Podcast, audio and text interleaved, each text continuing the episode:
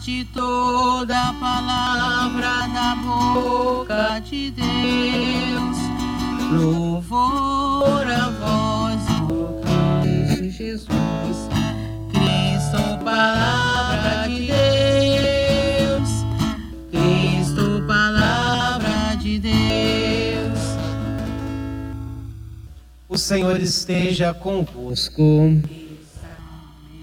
Proclamação do Evangelho de Jesus Cristo segundo Mateus.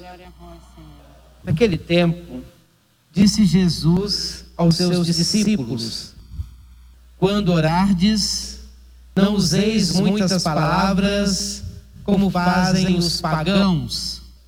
Eles pensam que serão ouvidos por força das muitas palavras. Não sejais como eles, pois vosso Pai sabe do que precisais muito antes que vós o peçais. Vós deveis rezar assim: Pai nosso, que estais nos céus, santificado seja o teu nome, venha o teu reino, seja feita a tua vontade, assim na terra como nos céus.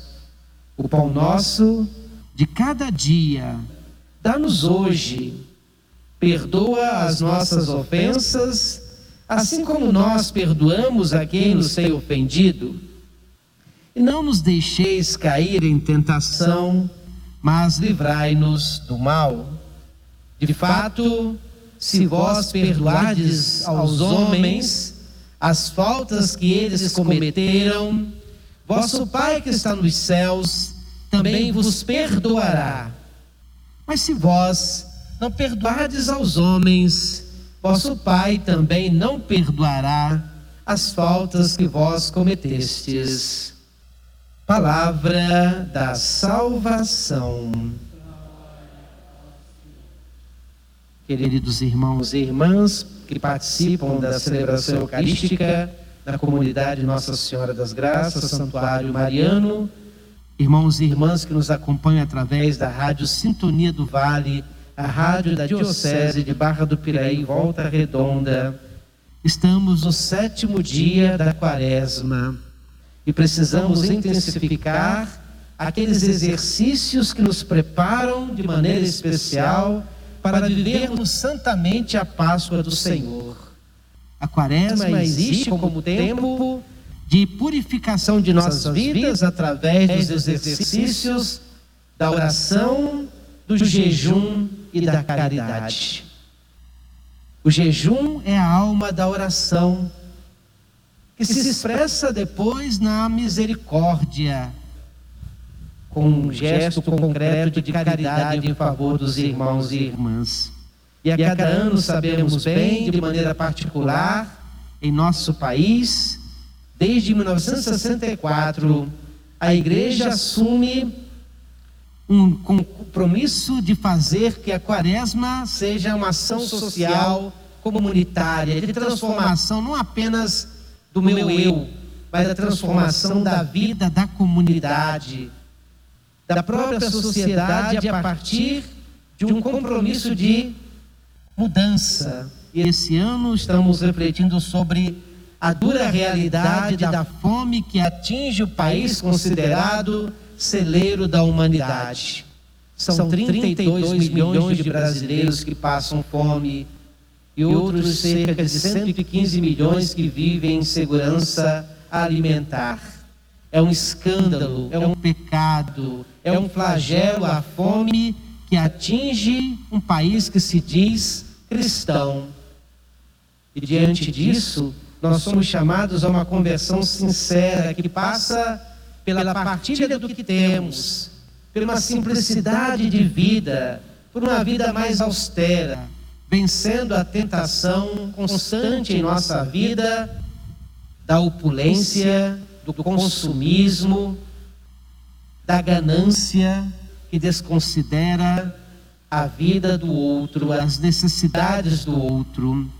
Somos convidados então a uma transformação de nossa vida, de nosso coração, da nossa sociedade a partir do grande chamado de Jesus, que não terceiriza a mudança da realidade.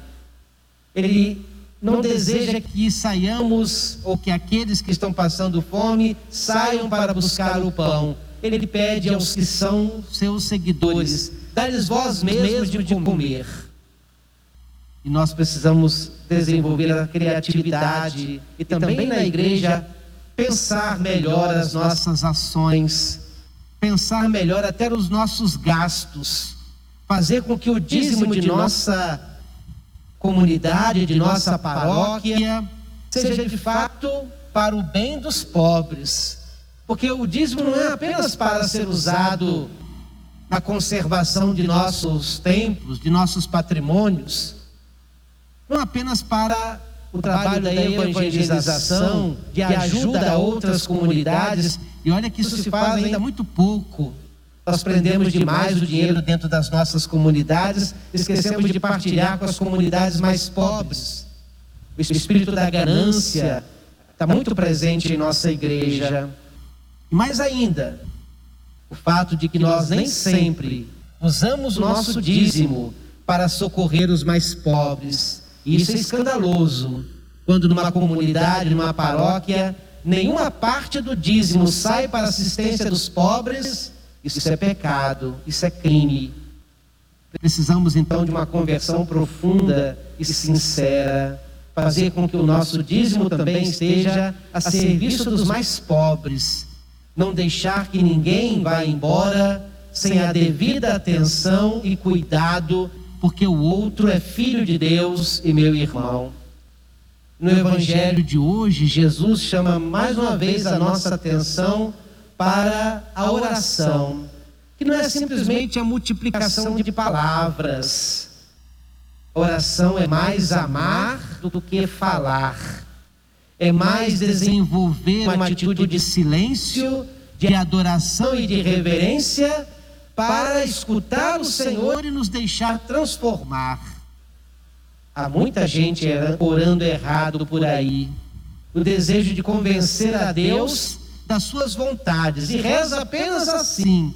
E só busca Deus assim. Eu preciso convencer a Deus daquilo que eu considero melhor para mim. E se Deus não faz o que eu quero, eu me revolto contra Deus. É a presunção humana é a arrogância humana que se apresenta diante de Deus e não assume Deus como Deus, mas sim como um ídolo, uma projeção das suas próprias carências e vontades pequenas, não permitindo que de fato se desenvolva um diálogo amoroso, atencioso. Como dizia Santa Teresinha, oração é um grito, é um salto de gratidão e de amor no tempo da dificuldade, mas também nas coisas boas, para a gratidão e no meio das provações.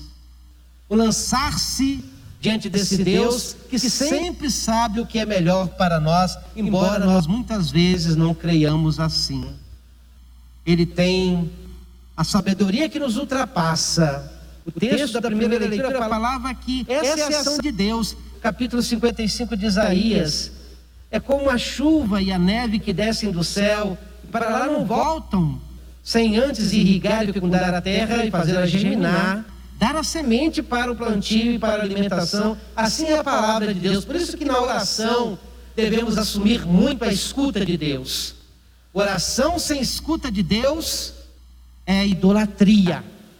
Oração em que eu falo muito, peço muito, e não faço silêncio para escutar a Deus, é que na verdade eu estou apenas assumindo as minhas vontades, me colocando no centro, não assumindo Deus como centro de minha vida.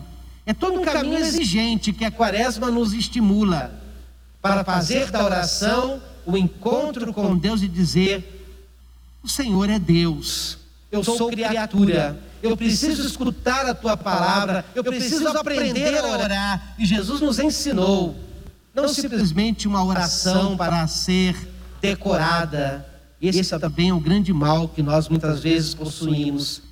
Conseguimos fazer da mais bela e mais profunda oração algo simplesmente decorado, que facilmente sai pela boca, mas poucas vezes traduz aquilo que está no nosso coração como vontade, como realização, como empenho. Glorificar o nome de Deus antes de tudo, reconhecer que a nossa vida tem que se santificar, que as coisas deste mundo devem ser recapituladas a partir de Cristo Jesus, da experiência da comunhão, do amor, da justiça, da paz. Por isso, santificado seja o teu nome.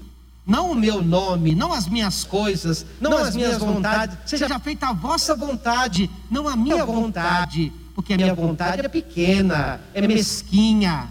Eu quero passar esse mundo aprendendo a conhecer Cristo Jesus, a corresponder ao seu amor com a vida santa em que diz claramente, Senhor, seja santificado o teu nome, venha o teu reino. Não o meu reinado, não as minhas vontades, não as minhas coisas. Venha o teu reino, venha a tua justiça, venha a tua misericórdia. Se instale nesse mundo viciado de tanto orgulho, de tanto ódio, de tanto egoísmo, de tanto individualismo. E quando a gente reza Pai Nosso, a gente também tem que aprender a dizer: Pão Nosso é o Pai de todos, mas é o Pai que deseja a partilha para todos. E se tem alguém passando fome, é porque nós não tributamos ao Pai a verdadeira adoração, porque ela deve ser consequente ao sair da igreja e socorrer aquele que precisa e fazer de nossa vida uma vida que se desgasta e por isso vale a pena, é vida que se torna eterna, porque é gasta, porque é doada, porque é assumida na entrega aos outros, para que ninguém tenha fome de vida, fome de pão. E é preciso a cada dia pedir ao Senhor para não cair na tentação, na grande tentação da acumulação, da ganância, da opulência, dessa atitude mesquinha que temos do consumismo e aprender a partilhar, vencer e o próprio destaque do, da oração que o Senhor nos apresenta aqui hoje através de Mateus é capacidade de perdão, capacidade de perdão sem a qual nós não nos encontramos com Deus, porque Deus é pródigo no perdoar e os seus filhos para de fato desenvolver esta grande graça, a graça de serem filhos, precisam aprender a perdoar. Seja quaresma esse grande compromisso de perdoar, de levar aos outros o perdão de Deus. E o perdão de Deus se manifesta também assim, quando partilhamos o que temos diante do grande pecado da acumulação de poucos e da miséria de muitos. Louvado seja nosso Senhor Jesus Cristo.